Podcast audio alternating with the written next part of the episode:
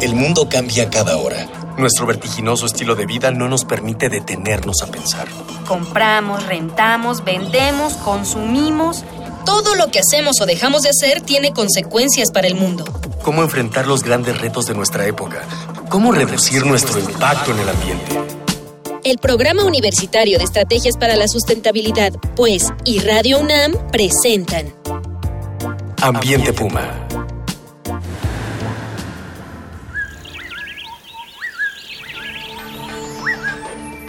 Hola, ¿qué tal? Buenos días, soy Luis Gutiérrez y en nombre de Mireya Imas, directora del Programa Universitario de Estrategias para la Sustentabilidad de la UNAM, les doy la más cordial bienvenida a su programa Ambiente Puma.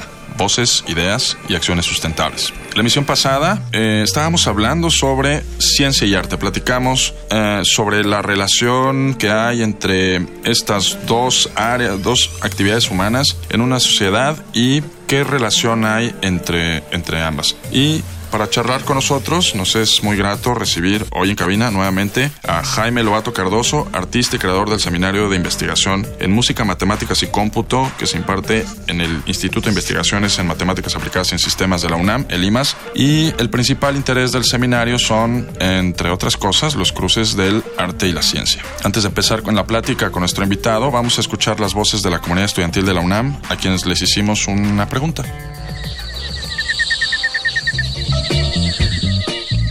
¿Consideras que la ciencia tiene arte?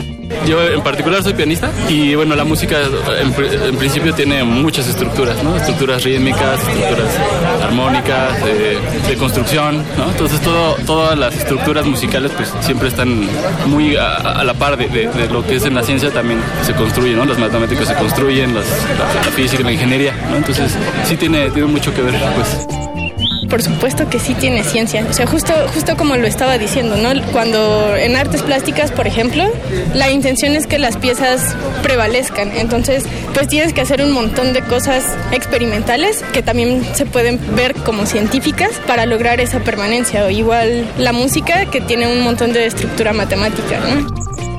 Este sí, pues de hecho se ha visto que algunos elementos artísticos inciden en nuestro comportamiento también. Creo que la manera en la que el arte está expresado podría, esos simbolismos, eh, generar ciertas respuestas a nuestro sistema nervioso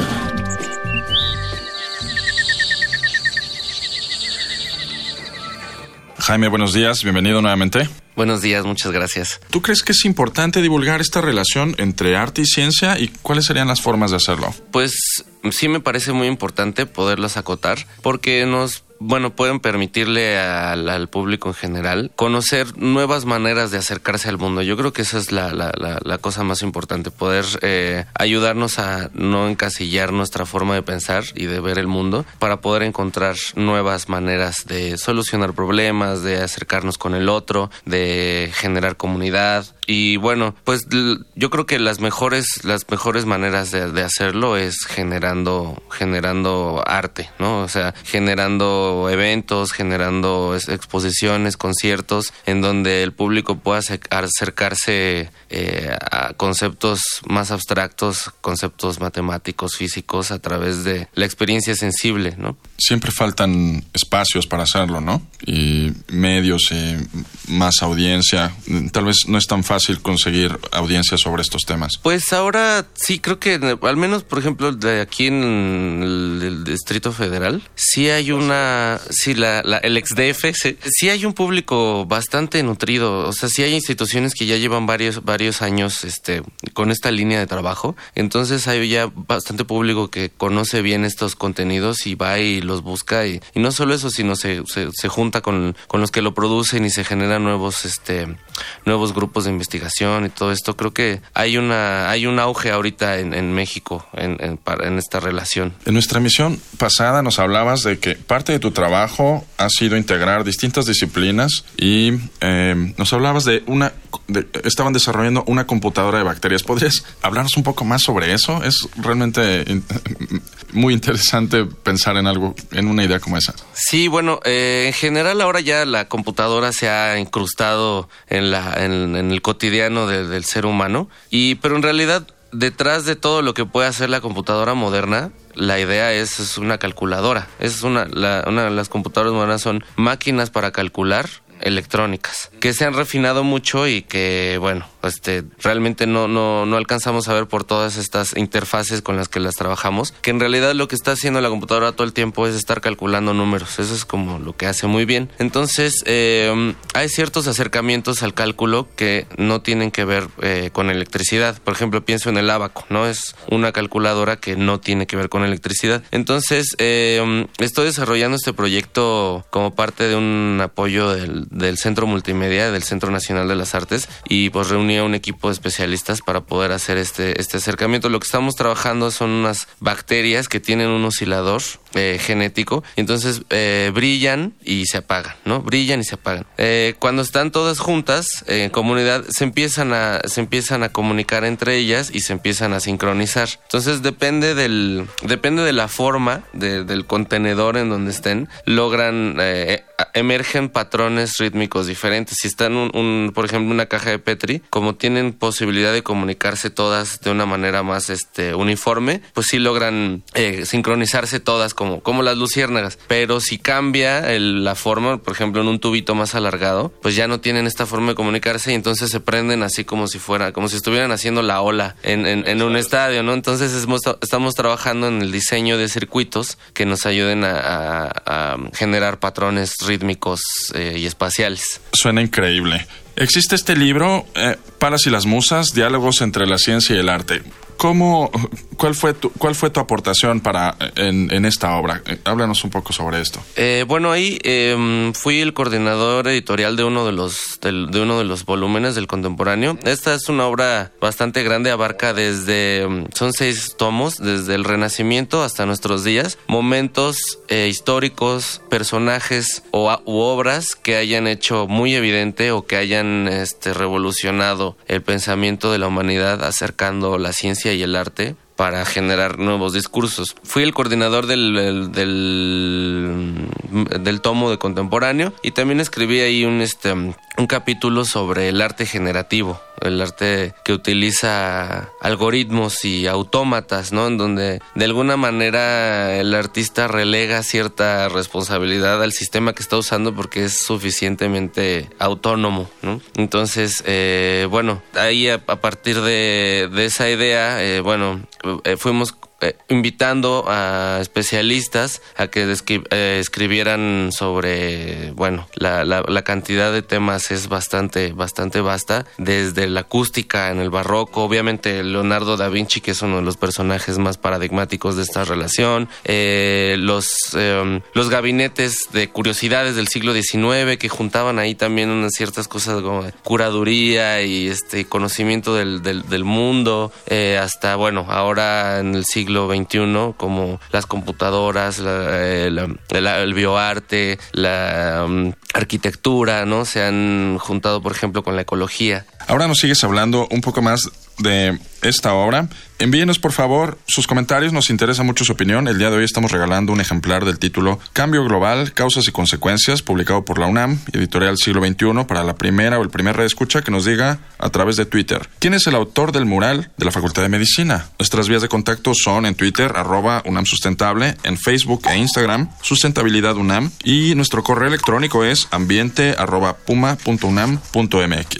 Recibimos con gusto sus sugerencias. Recuerden que con sus voces, entre todas y todos, estamos haciendo comunidad. Continuamos con nuestra conversación con el músico, artista Jaime Lobato Cardoso. Nos estabas hablando sobre el contenido de este tomo, de esta obra magna. Háblanos un poco más sobre esto y después te voy a hacer un par de preguntas más. Eh, bueno, eh, los coordinadores generales fueron la doctora Olga Sainz del Instituto de Investigaciones Estéticas y el doctor Pablo Padilla Longoria de Limas. Eh, pues fue ahí una colaboración entre los dos institutos bastante fuerte. ¿Cuánta gente participó en una obra de este Como 60 personas. Bueno, del seminario éramos como unos 10 en general que estábamos asistiendo periódicamente a discutir estos conceptos sobre ciencia, sobre arte, porque también era difícil poder hacer tabla rasa sobre el concepto de ciencia. Lo que se pensaba en el Renacimiento ahora ha cambiado muchísimo, ¿no? Y entonces poder darle un hilo conductor a toda esta a toda esta transformación del pensamiento, pues fue fue una labor de pues nos aventamos como cuatro años de trabajo. Armamos también un, primer eh, congreso en Guanajuato, en el CIMAT, en el eh, Centro de Investigaciones Matemáticas, en donde fueron casi todos nuestros ponentes a dar como un, un primer avance, ¿no? De las investigaciones y poder eh, generar vínculos, ¿no? También fue una cosa bastante interesante que ahí en el congreso varios investigadores dijeron, oye, tu tema de investigación está muy cercano, por ejemplo, a lo que estoy haciendo y empezaron a surgir también otras colaboraciones que ahora están llevándose a cabo. ¿Dónde se puede conseguir esta obra completa o, en cada tomo? Eh, se pueden, pues en todas las librerías lo está de, eh, la, la edición es compartida entre la UNAM, obviamente, la UAM y siglo XXI. Entonces siglo XXI nos está ayudando con la distribución, se puede encontrar en pues todas las librerías de la UNAM y, en general comerciales. Estamos hablando de una obra muy, muy grande, se llama Palas y las Musas, Diálogos entre la Ciencia y el Arte. Es una obra colectiva enorme, muy interesante. Estamos con Jaime Lobato Cardoso, consíganla por favor.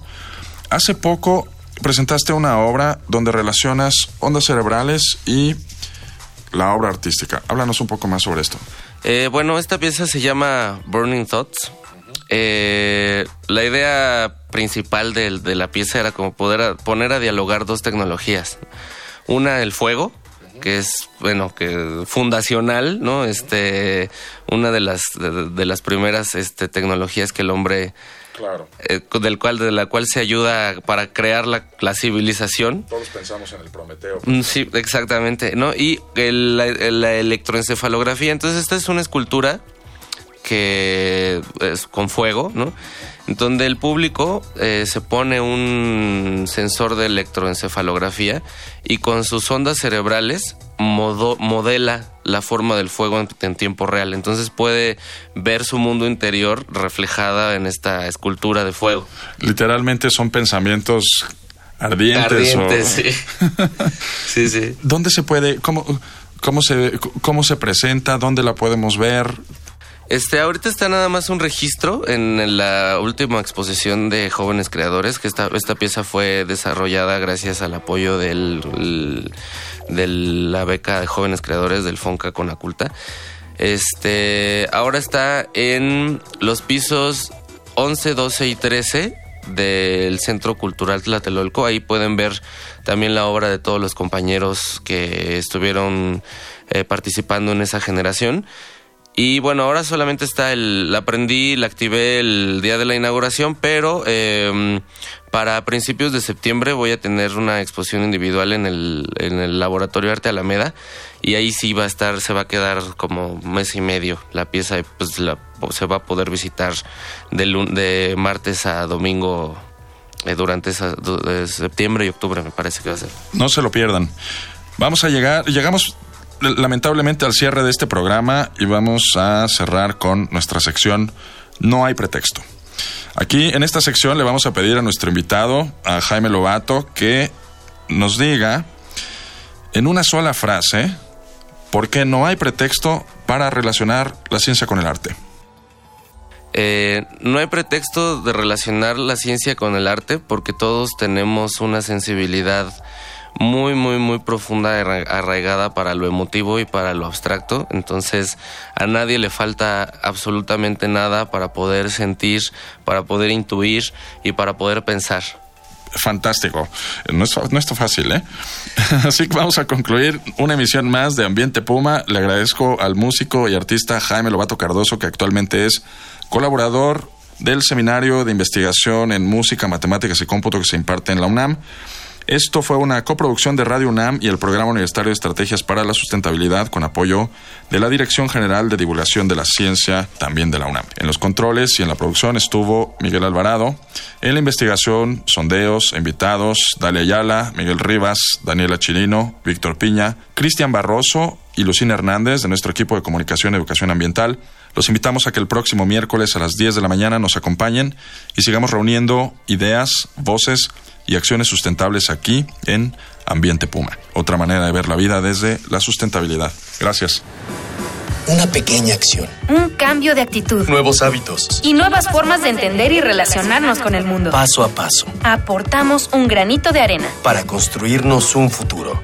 El Programa Universitario de Estrategias para la Sustentabilidad, pues, y Radio UNAM presentaron Ambiente Puma.